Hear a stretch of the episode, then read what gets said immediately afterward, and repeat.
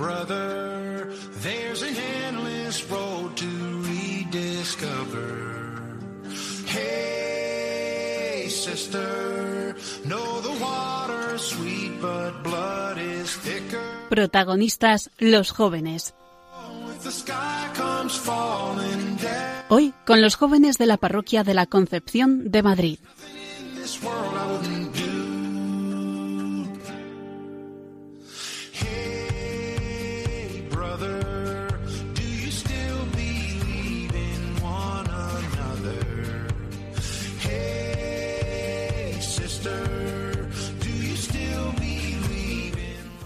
Hola, ¿qué tal? Espero que todo bien.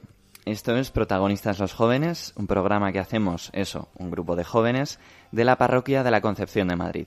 Y decía el poeta aquello de Juventud, divino tesoro, que te vas para no volver.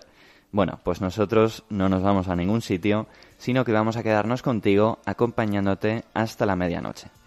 Gracias a Radio María por acogernos, gracias a ti por escucharnos. Comenzamos. En el programa de hoy vamos a abordar el tema que toca tratar esta noche desde distintas perspectivas. ¿Y cuál es este tema? Pues hoy os traemos la relación entre la fe, la razón y los sentimientos en la vida cristiana.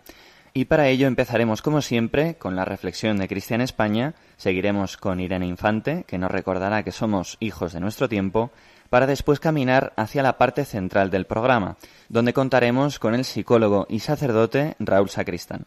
Y por supuesto, tú que nos escuchas, tendrás también tu momento cuando escuchemos los mensajes que los oyentes nos han dejado en el buzón de voz. Pues venga, que el tiempo se nos echa encima. Arrancamos.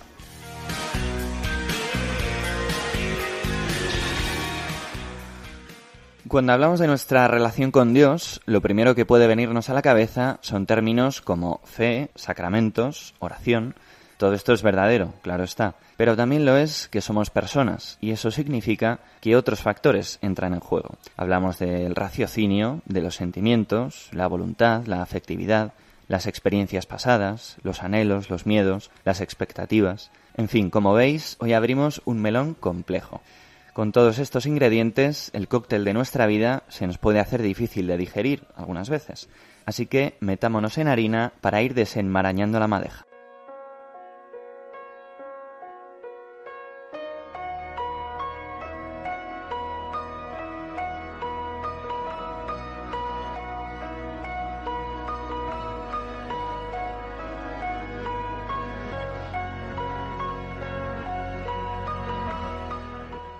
Muchas veces nos debatimos sobre qué es más importante, si atender a nuestros sentimientos o a nuestra razón. No creo que la respuesta radique en cuál es más importante, puesto que ambas lo son, aunque se debe esperar que partir de unos sentimientos genuinos pueda ayudar a la razón a tomar los mejores caminos, ambos cimentados sobre una sólida fe. Vamos a escuchar una escena de la película Una mente maravillosa, en la que el matemático John Forbes Nash, un brillante científico cuya carrera se vio marcada por la esquizofrenia, habla acerca de la razón y de un sentimiento universal como es el amor. Siempre he creído en los números, en las ecuaciones y la lógica que llevan a la razón. Pero después de una vida de búsqueda, me digo, ¿qué es la lógica? ¿Quién decide la razón? He buscado a través de lo físico, lo metafísico, lo delirante, y vuelta a empezar. Y he hecho el descubrimiento más importante de mi carrera. El más importante de mi vida. Solo en las misteriosas ecuaciones del amor puede encontrarse alguna lógica. Estoy aquí esta noche gracias a ti. Tú eres mi única razón de ser.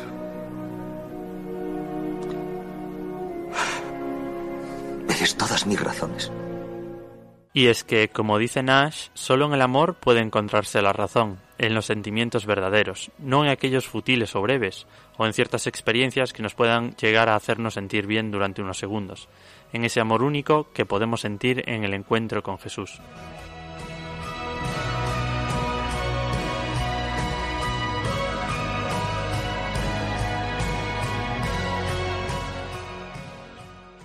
Muchas gracias a Cristian España por esa reflexión tan sugerente, como siempre, y doy ya la bienvenida a Irene Infante, que viene con su sección de Hijos de nuestro tiempo para darnos la perspectiva histórica del tema que nos toca tratar. Al contacto de Jesús despunta la vida. Lejos de él solo hay oscuridad y muerte. Vosotros tenéis sed de vida, de vida eterna, de vida eterna, de vida eterna.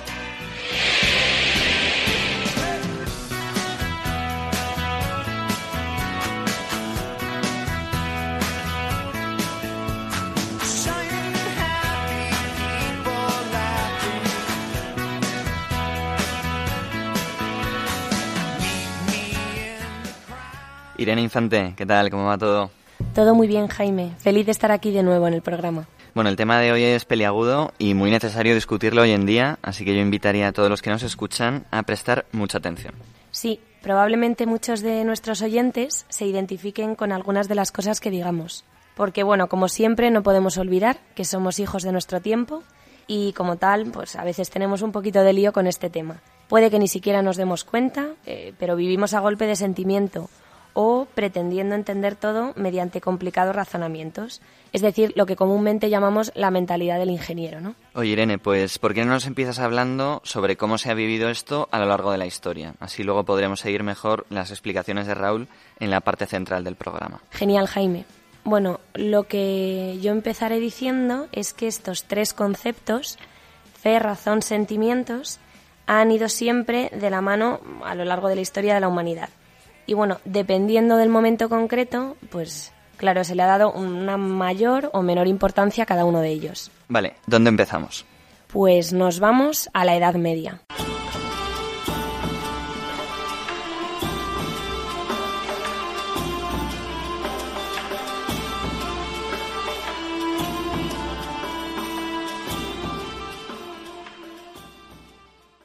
Durante la Edad Media, el mundo pues tiene como centro a Dios. El teocentrismo nos ayuda a entender una sociedad profundamente cristiana que tiene como motor de su vida al Señor. Se vivía una fuerte vida de fe, ¿verdad? Sí, sí, tanto es así que, por ejemplo, bueno, si pensamos en las construcciones como las iglesias, eh, las catedrales, que hoy en día podemos visitar, pues los habitantes del pueblecito, de la ciudad en cuestión, se implicaban en la, en la construcción, ¿no? Los distintos gremios aportando lo que podían y esto es porque es una cuestión de todos, es decir, que, está la propia vida de cada uno implicada en ello. ¿Y cuál era el papel de la razón en aquella época? Bueno, a partir de la Baja Edad Media, los siglos los 14, 15 más o menos, eh, en algunas corrientes se separan ¿no? la filosofía y la fe. Es decir, se empieza a decir por algunos que razón y fe se excluyen entre sí. Y tenemos entonces pues una postura que llega a reservar un mayor espacio a la fe y dejar a un lado la razón. Vale, entonces van pasando los siglos y ¿qué ocurre entonces? Sí, van pasando los siglos y durante el Renacimiento el hombre se descubre lo primero en el centro del mundo, ¿no? Antropocentrismo, que es lo que significa esta palabreja, y capaz de lograr avances científicos. Y de hecho los grandes humanistas eran también científicos, inventores, pues piensa en, en Da Vinci, ¿no? Leonardo da Vinci, por ejemplo y se hace hincapié en el propio hombre, en todo lo que es capaz, y entramos pues en la época de los descubrimientos. Oye, ¿y cuándo viene entonces como el gran salto, digamos? Pues en el romanticismo.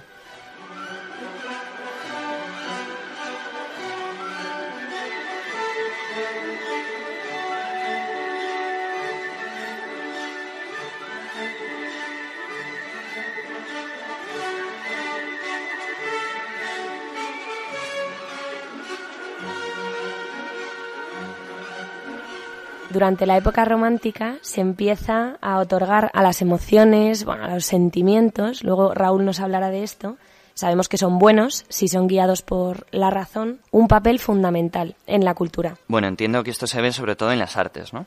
Eso es. Estas corrientes, como siempre, son reflejo de lo que vive la sociedad. Y estas obras proyectan sus sentimientos, su propio mundo interior, el de cada uno. Jo, pues me viene a la cabeza la obra del pintor alemán Caspar David Friedrich, Eh, bueno, sus lienzos son reflejo de cómo el personaje que se plasma en el cuadro vive su interioridad, buscando explicar sus emociones y sus sentimientos.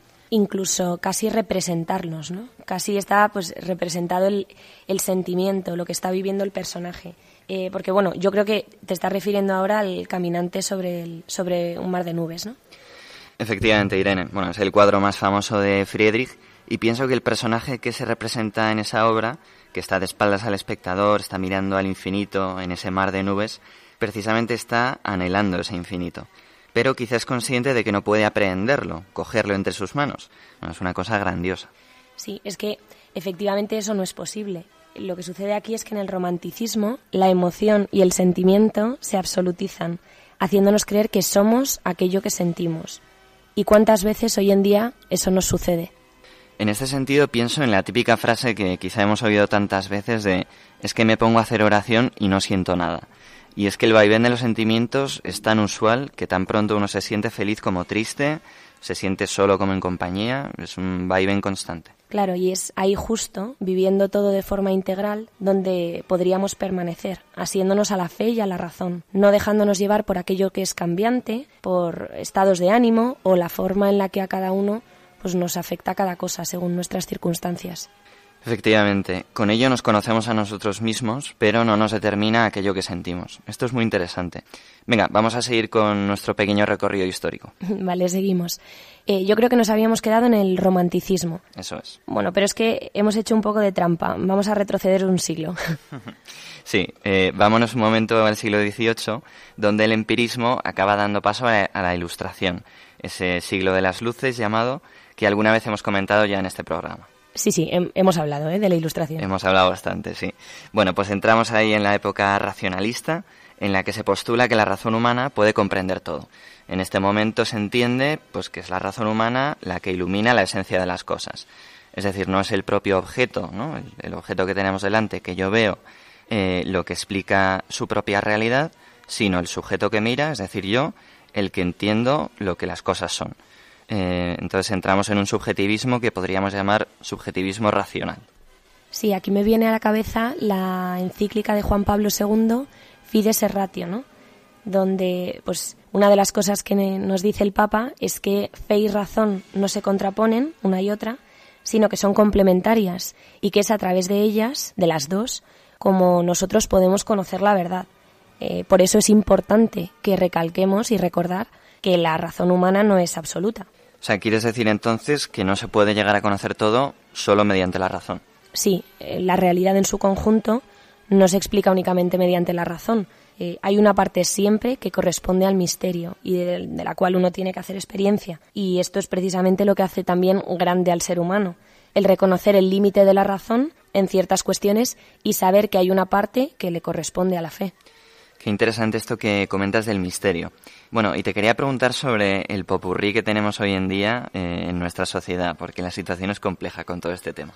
Sí, yo lo que diría es que en este momento se da una mezcla entre el excesivo racionalismo, en algunas ocasiones, y luego, por otro lado, pues se otorga a los sentimientos el timón en nuestra vida, de modo que son ellos los que guían, y claro, es que como son engañosos, pues vamos como un barco a la deriva, ¿no? Sí, porque como decíamos antes, tan pronto yo puedo sentir una cosa como la contraria.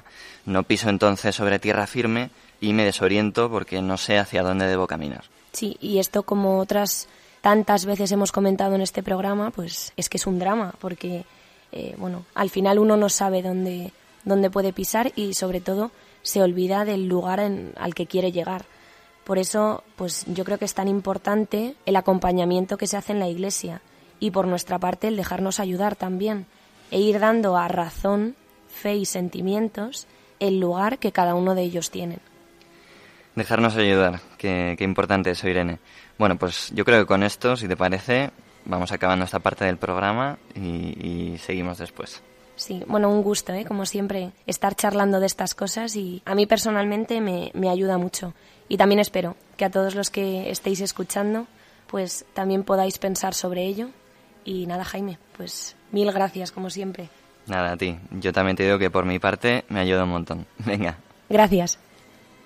Bueno, En este punto del programa hacemos una pequeña pausa. Te explico. Ya sabrás que Radio María se sostiene gracias a la generosidad de miles de voluntarios. Y ya que estamos en el mes de mayo, en el mes en que la Iglesia honra de manera especial a la Virgen, pues puede ser un buen regalo para ella colaborar con esta emisora que lleva su nombre. San Luis María Griñón de Montfort comenzaba su tratado sobre la verdadera devoción a la Virgen María con estas palabras. Jesucristo vino al mundo por medio de la Santísima Virgen y por medio de ella debe también reinar en el mundo. Para colaborar al advenimiento de ese reinado de paz y amor, orando intensamente en la espera de un nuevo Pentecostés con la Madre de Jesús en este mes de mayo, te pedimos nos ayudes a ser testigos de esperanza y misericordia en nuestro mundo, herido por tantas formas de sufrimiento. Así, con tu oración, voluntariado y donativos, podremos extender a todos los lugares de la tierra la voz del buen pastor que quiere llamar a cada oveja por su nombre. Colabora. Puedes hacerlo sin moverte de casa con una simple llamada al 91 822 8010 o a través de nuestra página web www.radiomaria.es, donde verás los números de cuenta a donde podrás realizar una transferencia bancaria o a través de pasarela de pago con tarjeta. Además, tenemos disponible el método de pago Bizum. Y si quieres que tu donativo desgrabe, no olvides indicar tus datos personales, incluido tu NIF. Testigos de Esperanza con Radio María.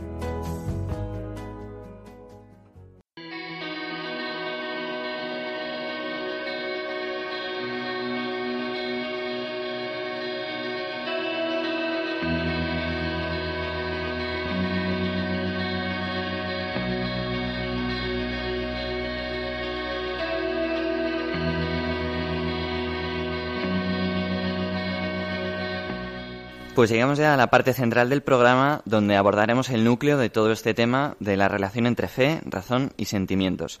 Pero no solo la esencia, sino también el impacto concreto que estas realidades tienen en nuestra vida. Y para ayudarnos a ello, saludo ya a Raúl Sacristán. Raúl, muchas gracias por estar con nosotros. ¿Cómo estás? Muy bien, gracias a vosotros. Raúl Sacristán es sacerdote, eso lo primero, claro, pero además es psicólogo y esa es una gran combinación para hablar de este tema que nos ocupa.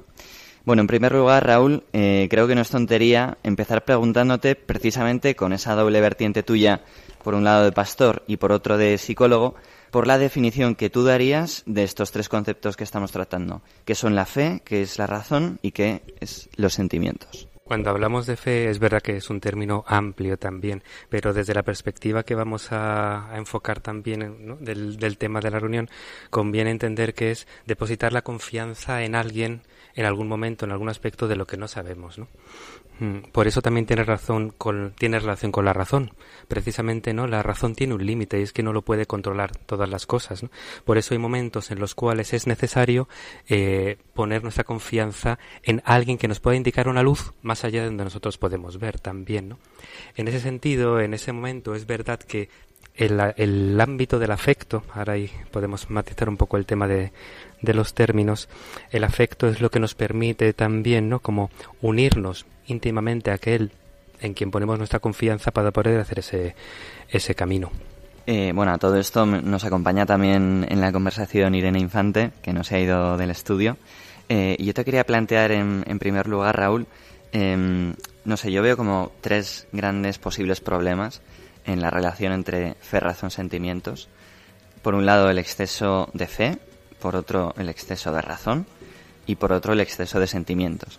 Entonces, si te parece, podemos abrir el melón eh, hablando del exceso de fe, ¿no? de, lo que se ha llamado tradicionalmente el fideísmo, eh, este defecto de herencia luterana de la sola fide. Eh, claro, la fe cristiana no exige creer ciegamente, sino que es razonable. Esta relación que antes comentábamos entre fides et ratio, ¿no? Eh, ¿cómo, ¿Cómo abordarías tú este asunto? Justamente eh, San Juan en la primera carta dice, hemos conocido el amor que Dios nos tiene y hemos creído en él. Ahí tienes en relación los tres aspectos. Hemos conocido, ahí está la razón, que es capaz de conocer algo, el amor que Dios nos tiene, ahí hay una relación afectiva, y hemos creído en él, ahí tienes la fe. Entonces, como ves, ¿no? El principio también, ¿no? De, estos tres aspectos es que logran integrar la experiencia humana. Es decir, son como tres dimensiones que han de, de, estar absolutamente integradas para que la persona pueda madurar. Entonces, toda, todo este dinamismo empieza precisamente, como dice Juan en su carta, a partir de un encuentro con alguien. En nuestro caso es un encuentro con Dios. Un encuentro que, como decíamos antes también, nos lleva más allá de lo que nuestra razón podía pensar. ¿Vale? Es decir, se encuentra, ¿no? Eh, pues con algo que no que no habíamos barajado antes ¿no? antes de la entrevista ¿no? que comentábamos el cuento de el comienzo del cuento de Pinocho no el comienzo del cuento de Pinocho no pues es que eh, pues se encuentran ¿no? Eh, con un trozo de madera que habla. Es decir, esto no cuadra. Y sin embargo estaba allí. Hay una realidad que se impone. ¿no?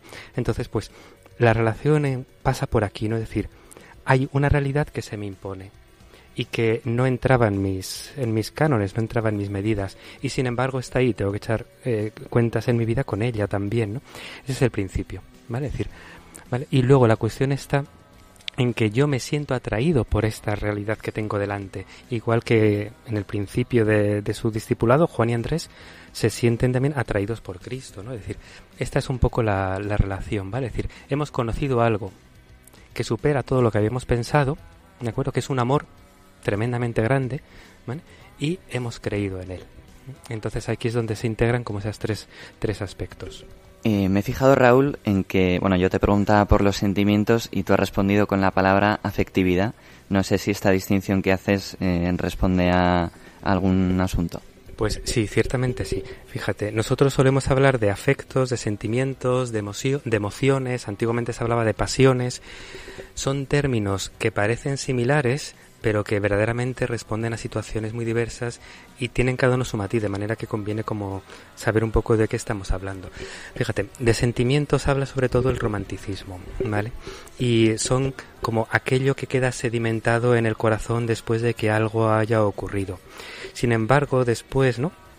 Eh, en, la, en la psicología moderna a partir de eh, bueno pues cuando empieza con James con Bunt no finales del 19 eh, se empieza a hablar luego de emociones la emoción no es lo mismo que el sentimiento la emoción precisamente lo que habla es de aquello que nos pone en movimiento hacia afuera de nosotros algo que nos impacta y nos pone en movimiento hacia afuera no es lo que queda ¿Vale? No es lo que queda en el reposo, sino el movimiento que nos está haciendo ir hacia otro lado también, ¿no? Y en este, en este aspecto ya ves que entra algo de fuera. En el sentimiento simplemente yo ensimismado en mi sentimiento. Sin embargo, en la emoción hay algo que entra de fuera. Pero la parte principal está ¿no? en lo que yo hago hacia afuera, ¿no? en mí, en mí que hago algo. Sin embargo, los antiguos utilizaban el término pasión, que tiene que ver con padecer. Es decir, la realidad me impacta y me provoca algo en mí el, el, punto de partida ahí fuerte está en lo que tengo delante que me impacta, en el chico que ve a la chica y, la, y le atrae, y se siente atraído, y se siente irremediablemente atraído. Entonces está padeciendo la presencia del otro, ¿de acuerdo? ¿Vale? Entonces no es igual. El término afecto, ¿qué ventaja tiene? El término afecto propiamente significa ser hecho junto a algo. ¿No? Ad factum significa eso, ser hecho junto a algo, como, como la hiedra en el árbol. ¿vale? Entonces, eh, el afecto es aquel impacto de la, realidad, de la realidad en nosotros que nos va configurando por dentro. Desde niños hemos entrado en relación con personas, con nuestros padres, con nuestros profesores, amigos, hermanos, maestros y nos han ido configurando. Esas relaciones nos han ido dando como una forma.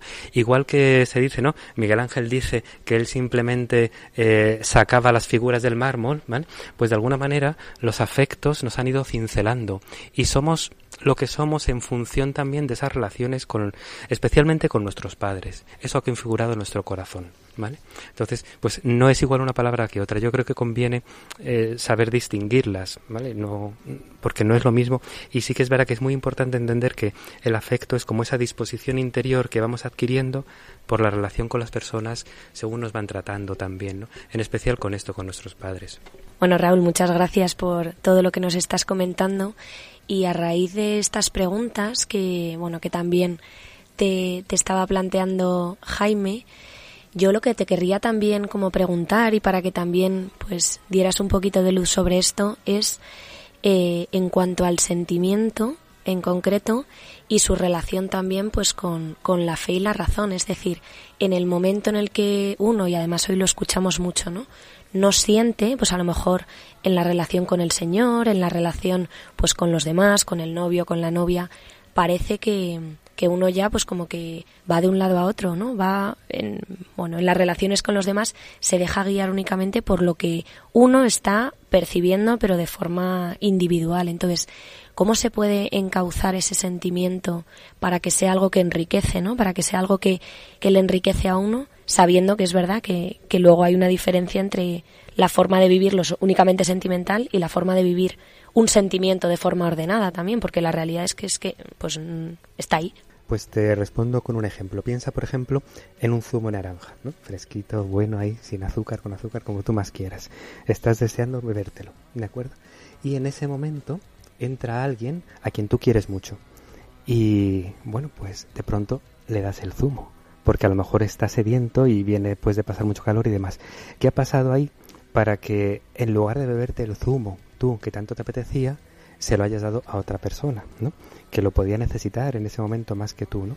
Es decir, ¿cómo es posible que, que tu deseo de beberte el zumo haya cambiado, ¿no? Y veas que es más deseable entregar el zumo a otra persona, ¿no? Es decir, ¿qué ocurre ahí? ¿Es simplemente un apetito? ¿Es simplemente una, una, un deseo tuyo que cambia? ¿No querías beberte el zumo tú verdaderamente? No, no, tú te lo quieres beber verdaderamente. Pero hay una verdad mayor. Y es que esta persona que acaba de entrar lo necesita más que tú. Entonces se lo das gustoso. Y ahí hay, esta es la, la, cuestión clave, es decir, hay una verdad mayor. Es decir, a mí me apetece mucho el zumo y eso no se niega, pero hay una verdad y es que el otro lo necesita más que yo. ¿vale? Entonces, esa verdad, esa verdad es capaz de ordenar el sentimiento, de ordenar el afecto. Es decir, el problema que tenemos actualmente es que hemos perdido la confianza en que haya una verdad que sea capaz de ordenar nuestra vida. Os pongo otro ejemplo. Cuando era joven, eh, bueno, cuando era más joven que ahora. sí, vamos, pero bueno, pues sí. Es decir, había un libro que contaba los cuentos tradicionales eh, un poco cambiándolos, ¿de acuerdo? Y entonces, pues Caperucita, eh, al final, hacía un pacto con el lobo y fundaban una asociación en defensa del lobo contra los cazadores y la abuela, porque verdaderamente la abuela y la madre eran una familia de cazadores, ¿no? Entonces, ¿vale? Los cabritillos hacían un pacto con el lobo. Y entonces se aliaban con el lobo para defenderse de su madre, que al final era una madre posesiva que no les dejaba salir de casa y los tenía cerrados bajo llave constantemente también, ¿no? Entonces, es decir, ¿cuál era la verdad del cuento? Es decir, la verdad del cuento era que Caperucita tenía que llevar la comida a su abuela, que, que la madre quería defender a, a los cabritillos, o esa no era la verdad. Entonces, fijaos, de un modo muy civilino, estos cuentos que nos, estas alteraciones de los cuentos que pueden parecer muy simpáticas y muy entretenidas y que tenéis mil películas sobre el mismo tema de un imprevisto que te cambia de pronto también, ¿no? Eh, pone en cuestión la verdad que en ambos casos las madres de los cabritillos o de caperucita le habían dicho. Se cuestiona la verdad, ¿no? De una persona que nos quiere. Entonces ese es el problema, es decir, se cuestiona que aquella persona que me ha dado la vida y que me quiere sea capaz ¿no? de ordenar también mi vida. Ese es el problema que tenemos. Es decir, entonces, como ya no me puedo fiar, porque me han introducido la duda sobre, sobre la persona que es mi autoridad, es decir, que me ha creado, que me ha dado la vida, como ya no me puedo fiar, me tengo que fiar de otra persona. Y al final, y este es el problema también, es en el cuento, es en estos cuentos, acababan fiándose de los lobos, que no querían tampoco su bien. Es decir, ¿por qué razón te vas a fiar más de este que conoces ahora que de otra persona? Es decir, hay una, se introduce una desconfianza en el amor. Vale, el problema es que se introduce una desconfianza en el amor, en un amor que no es un sentimiento, ¿no? que no es un mero encontrarme a gusto, sino un amor que está hecho a través de días y días, ¿no? de acciones concretas, de que mi madre me ha dado la vida, con lo que eso conlleva, me ha criado, me ha dado de comer, me ha vestido, me ha llevado al colegio, me Y todo eso lo pongo en duda porque una persona, ¿no? Eh, pues me dice algo también, ¿no? Es decir, cuando se pierde la confianza en la persona que me ha generado, entonces quedamos al albur de lo que puede ocurrir. Y cuando estamos al albur de lo que puede ocurrir, lo que suele pasar es que al final me llevo por lo que me apetece a mí. Volviendo al cuento de Pinocho, eh, cuando Pinocho va el primer día al cole, eh, pues para que pudiera ir al cole, Gepetto había vendido su chaqueta en mitad del invierno para comprarle la cartilla del colegio. Y pues el bueno de Pinocho, ¿no? Pues ve que hay un circo, vende la cartilla y compra la entrada para el circo. Cuando pierde la referencia de que su padre le quiere y ha hecho lo que ha hecho por él, se deja llevar por la apetencia y se mete en un lío tras otro, ¿no? Es decir, el problema está en perder la confianza en el amor, en un amor primero, es decir, que, que nos que nos quiere. Cuando San Juan dice, "Hemos conocido el amor que Dios nos tiene", de lo que está hablando es de lo que dice también en el Evangelio, nadie tiene mayor amor que dar la vida por los amigos. Es decir, Juan ha conocido el amor de Dios en el corazón de Cristo abierto por él en la cruz. Esto es lo que ha hecho Cristo por mí. Entonces yo me fío, es decir, la fe se fundamenta en un acto concreto. Alguien ha muerto por mí. El demonio no ha muerto por nosotros. El demonio en el, en el jardín de Edén hace la misma propuesta que los cuentos alternativos estos. Pero ¿quién te ha dicho a ti que Dios quiere tal? ¿no? Es decir, al final es la pregunta demoníaca. ¿Por qué te fías? Entonces, la fe tiene su principio ¿no? En un acto concreto, que es dar la vida. ¿no? En, el, en el corazón traspasado de Cristo, ahí es donde Juan conoce el amor. Entonces, yo no sé lo que tú me dirás, pero yo sí sé lo que Cristo me ha dicho. ¿no? Entonces, esto es un poco decir, nuestra fe no, no es un sentimiento, es que hemos conocido algo concreto, que Cristo ha dado la vida por mí.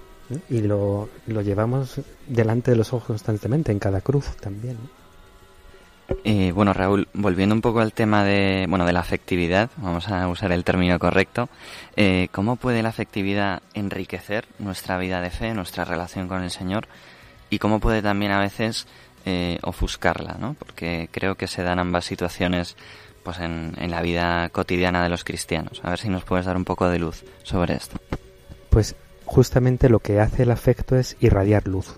¿vale? Es decir, por el afecto lo que ocurre es que eh, nosotros dejamos de ser nosotros mismos para ser un alguien con otro.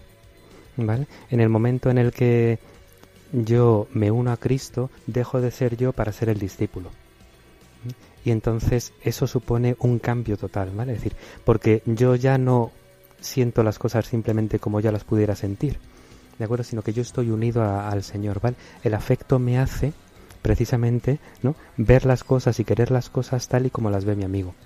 Es decir, lo, el misterio de la amistad es que se quiere lo mismo y se rechaza lo mismo. Entonces el afecto se configura, ¿no? El afecto se configura, el afecto humano con el afecto de Cristo, con el corazón de Cristo. Entonces, ¿cómo nos ayuda, cómo trabaja ahí el afecto, ¿de acuerdo? Mientras que nuestros afectos sigan configurándose con el Señor, ¿eh? entonces saldremos de nosotros mismos y entonces verdaderamente podremos avanzar, porque lo que tiene el afecto es que al hacernos uno con el otro, eh, configura nuestros actos. ¿De acuerdo? Es decir, va no haríamos nada que deshonrase a nuestro amigo.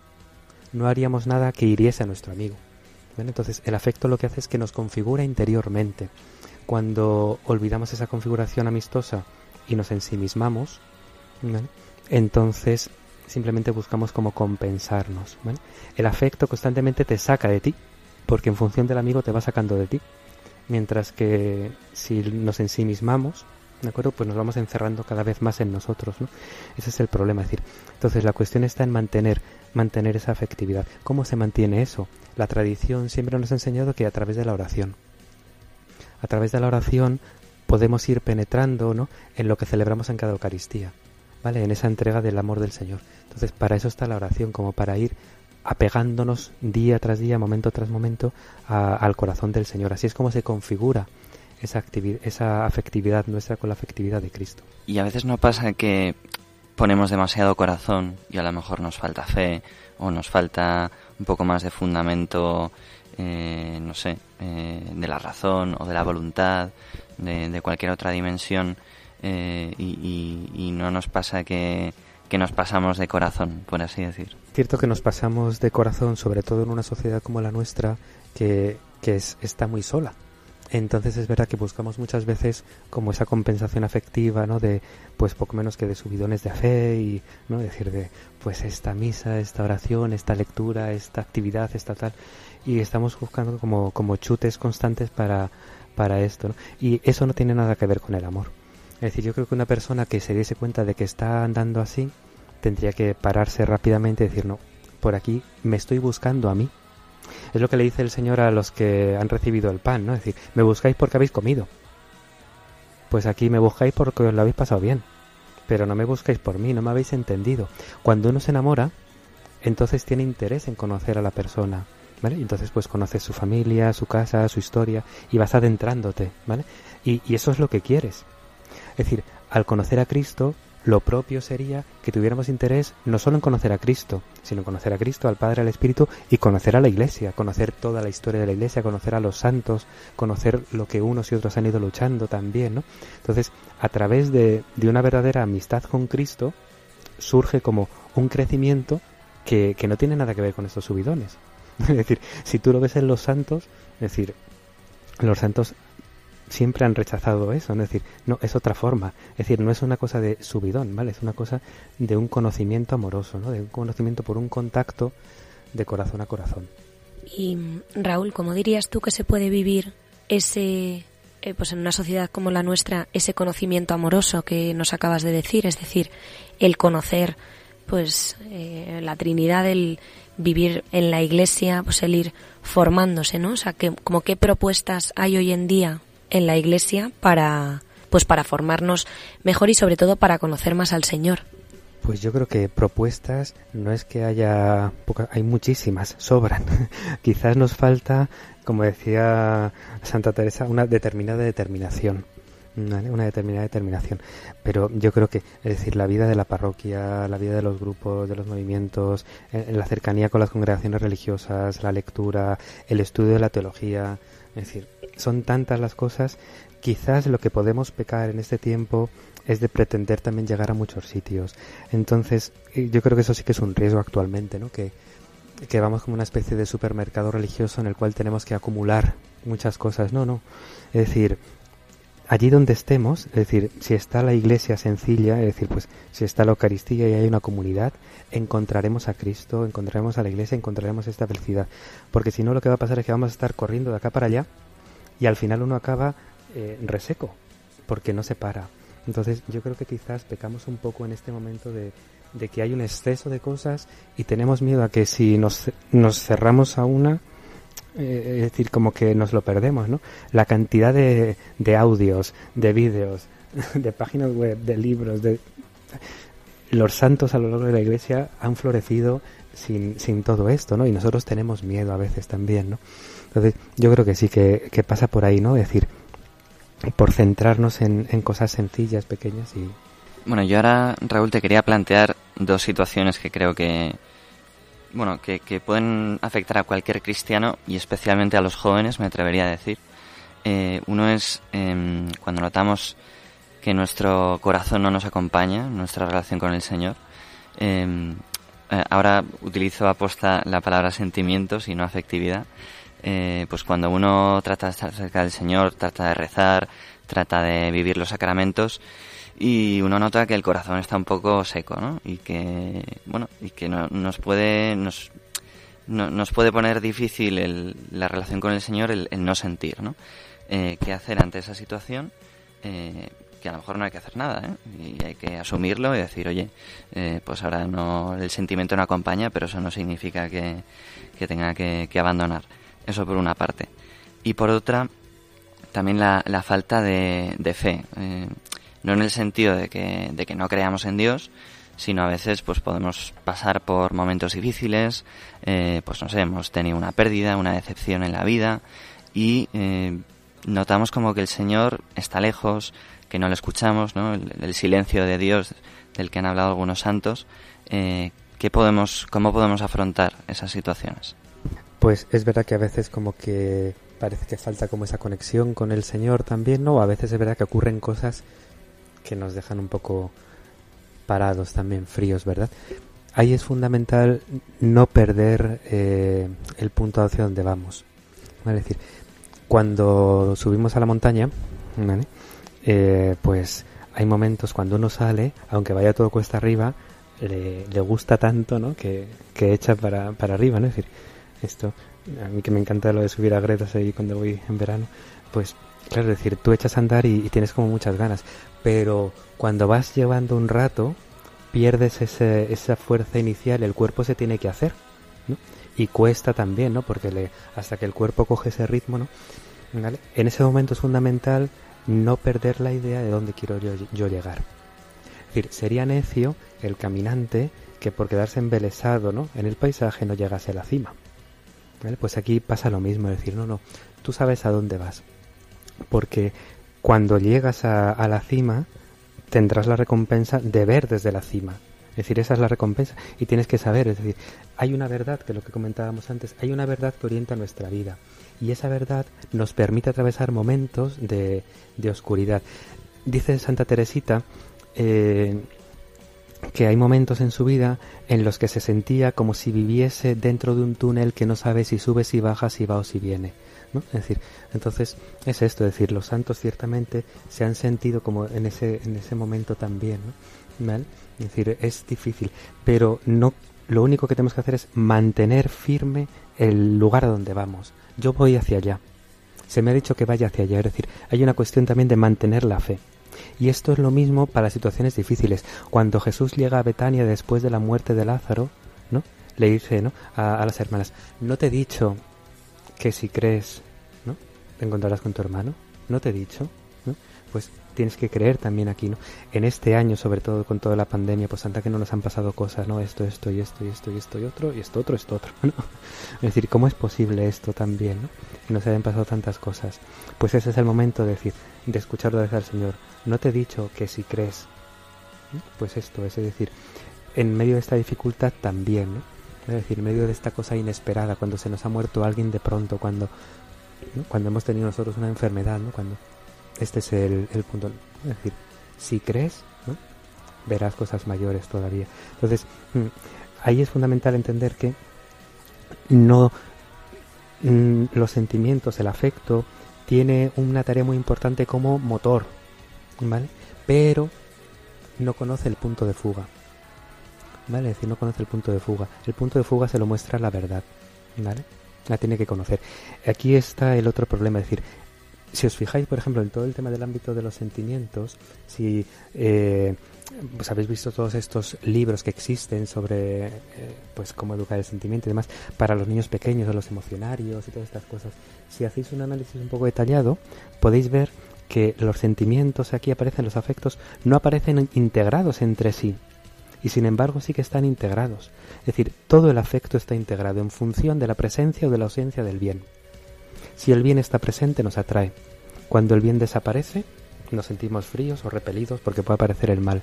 Es decir, toda la teoría psicológica del afecto, de, las emociones, sucumbe, cae, se, hunde si falta la idea de bien. Y como nuestra sociedad ha rechazado la idea de bien, solo ha mantenido la, idea de lo placentero. Y por eso, cuando las cosas no son placenteras, las rechazamos. Pero te cuenta, es que decir, Aristóteles ya decía que dejarse llevar por lo placentero era ridículo. Sin embargo, posteriormente, Hume es el que habla con toda la teoría de los sentimientos morales también, ¿no? Es decir, con todo este, toda esta filosofía inglesa, ¿no? Pues ves cómo al final se identifica el bien con lo placentero. Entonces este es como el, peligro que, que, existe también en la actualidad, ¿no? Es decir, que como no hemos perdido la referencia al bien verdadero, al final nos dejamos llevar por lo placentero. De manera que si el Señor en la oración no me está, pues eso, provocando éxtasis constantes, ¿no? Pues yo dejo de rezar, ¿no? O si ocurre algo que yo no esperaba, ya rechazo a Dios o al otro o al que sea, Ese es un poco el, problema. Muy bien, Raúl, pues nada, con muchas ganas de seguir fortaleciendo y seguir educando ese órgano eh, que percibe el bien, que es el corazón. Eh, pues nada, muchas gracias por, por haberte, bueno, por, por haber estado aquí con nosotros, por habernos dado tanta luz y nada, que hasta la próxima. Pues muchas gracias a vosotros también por la invitación. Espero, exacto, exacto, que seáis también discípulos del bien verdadero, ¿verdad? Que es el corazón de Cristo y que, que podáis también pues seguir ayudando a que otros pues lo puedan conocer mejor. Gracias.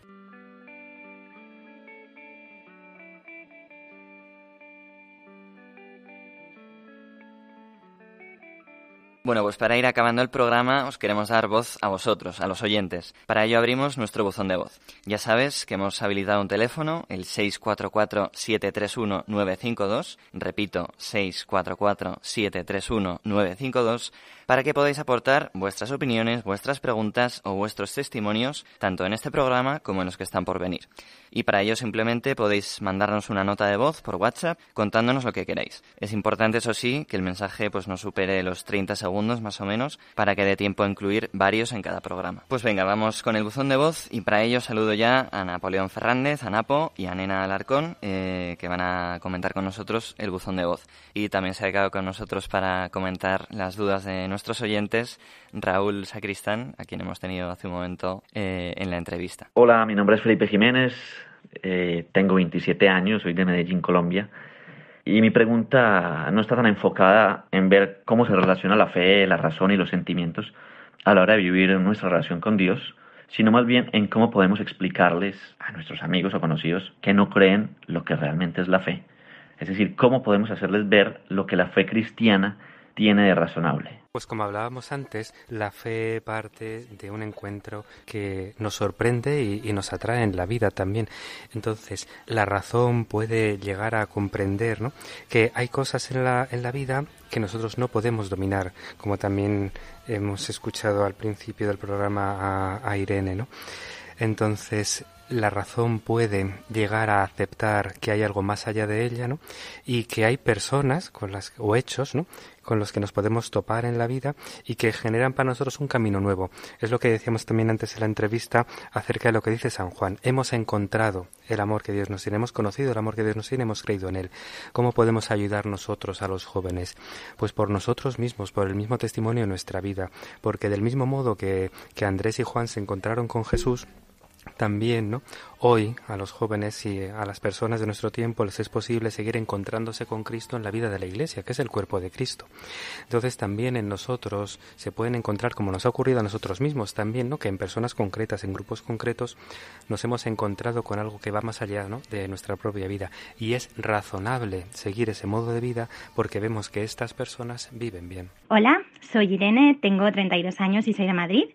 Y yo quería sacar el tema de las dificultades que nos encontramos las personas que tendemos un poco al racionalismo y a veces caemos en cuestionarlo todo y en intentar explicárnoslo todo desde nuestra lógica porque bueno, esto puede llegar a convertirse en un obstáculo para la fe, la verdad. Es como que empiezas a dar vueltas a la cabeza y se te llena de dudas que acaban eh, generando interferencias en tu relación con Dios. Em, bueno, al final no dejamos de estar inmersos en una sociedad en la que impera la idea de que solo se puede conocer racionalmente aquello que se puede demostrar empíricamente, ¿no? Entonces creo que a veces nos podemos ver arrastrados un poco por esta tendencia.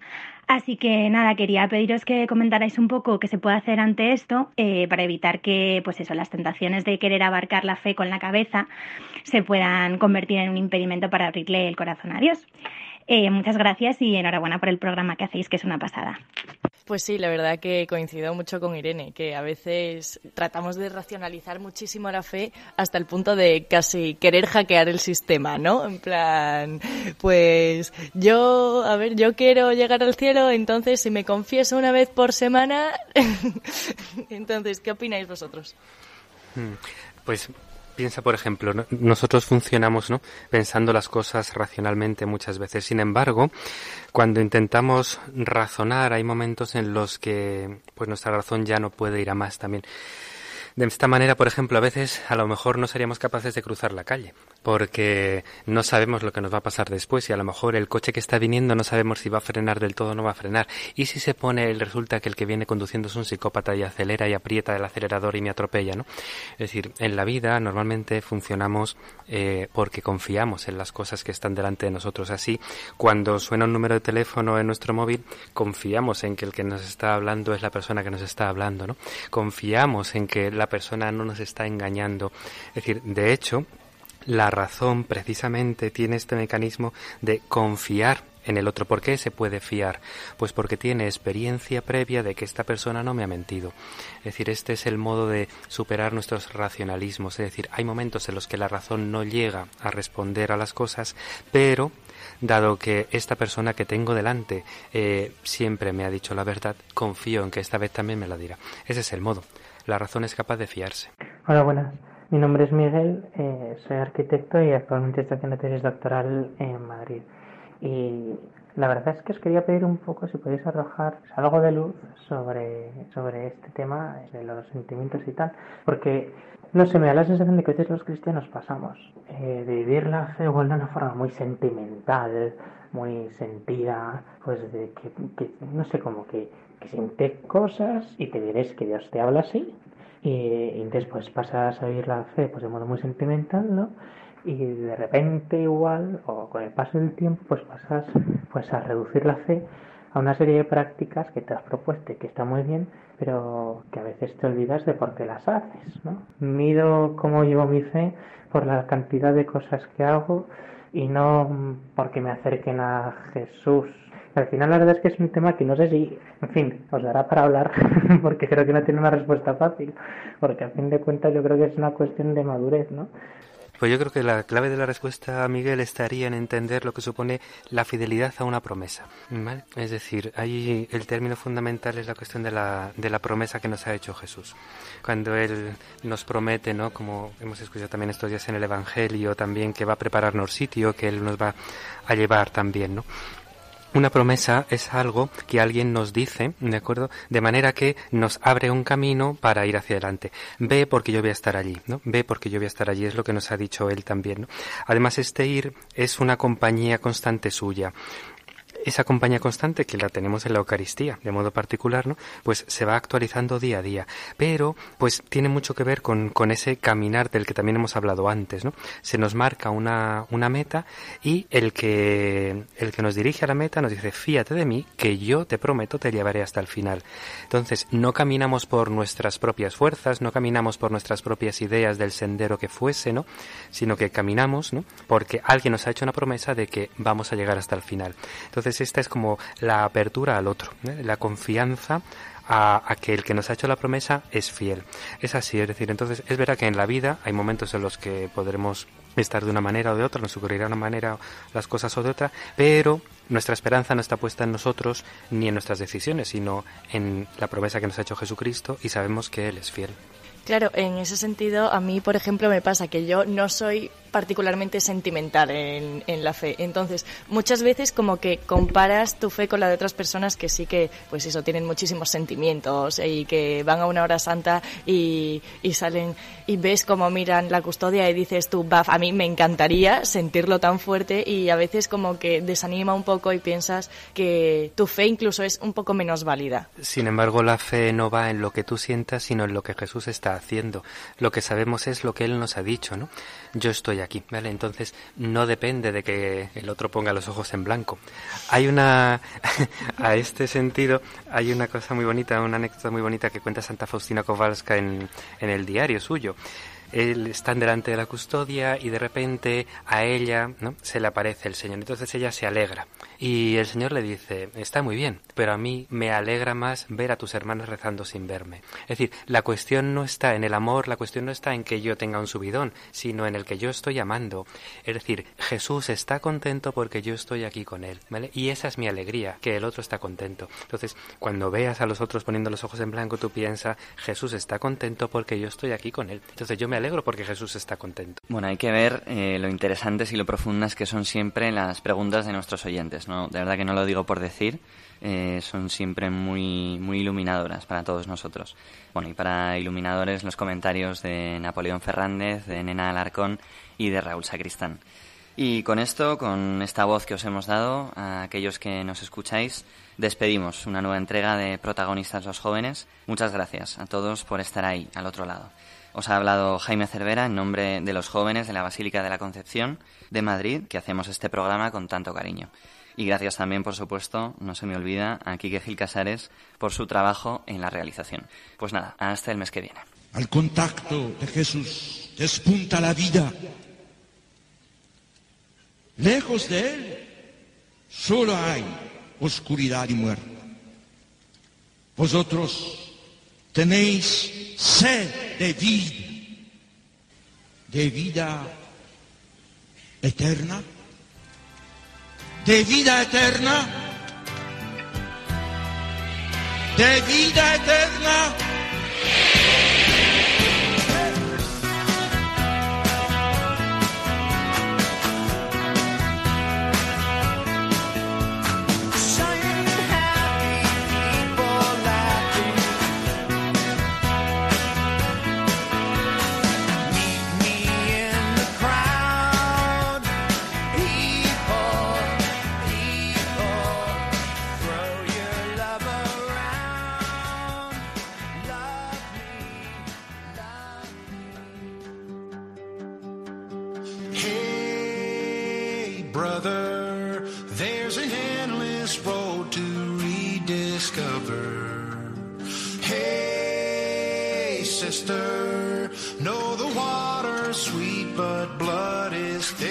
Protagonistas los jóvenes. Hoy con los jóvenes de la parroquia de la Concepción de Madrid.